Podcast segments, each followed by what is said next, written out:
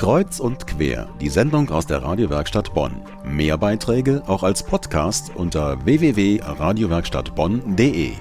Was für ein Abend. Es ist Fußball-Europameisterschaft und in wenigen Minuten spielt Deutschland gegen Dänemark. Sechs Punkte aus zwei Spielen. Tabellenplatz 1. Die Ausgangslage für das DFB-Team sieht komfortabel aus aber sicher ist ihr Weiterkommen noch nicht. Daher wird es gleich spannend und so mancher Fußballfan richtet dafür sogar den Blick zum Himmel für schöne Tore und einen Sieg. Aber wer ist da eigentlich zuständig?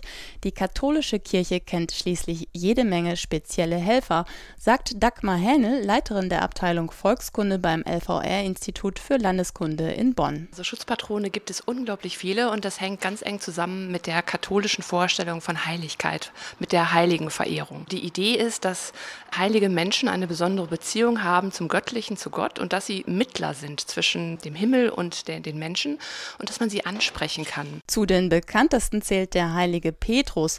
Er ist nicht nur der Schutzpatron von Schreinern und Schlossern, er ist auch als Türsteher des Himmels bekannt und daher nach dem Volksglauben auch für das Regenwetter verantwortlich. Für jeden Beruf oder Tätigkeit gibt es einen heiligen Helfer. Ihre Zuordnung ist aber nicht willkürlich, sondern hat Tradition, so Volkskundlerin Dagmar Hennel. Die Heiligen sind sozusagen Spezialisten für bestimmte Dinge und das hängt oft damit zusammen mit der Art und Weise, wie sie gestorben sind. Bergleute beispielsweise, die in der Grube arbeiten, Kohle abbauen oder Steine abbauen, da ist der Schutzpatron die heilige Barbara. Das kommt daher, weil sie eingemauert wurde in einen Turm von ihrem Vater, weil sie Christin war. Und auf welchen himmlischen Beistand kann heute unsere Nationalelf bauen?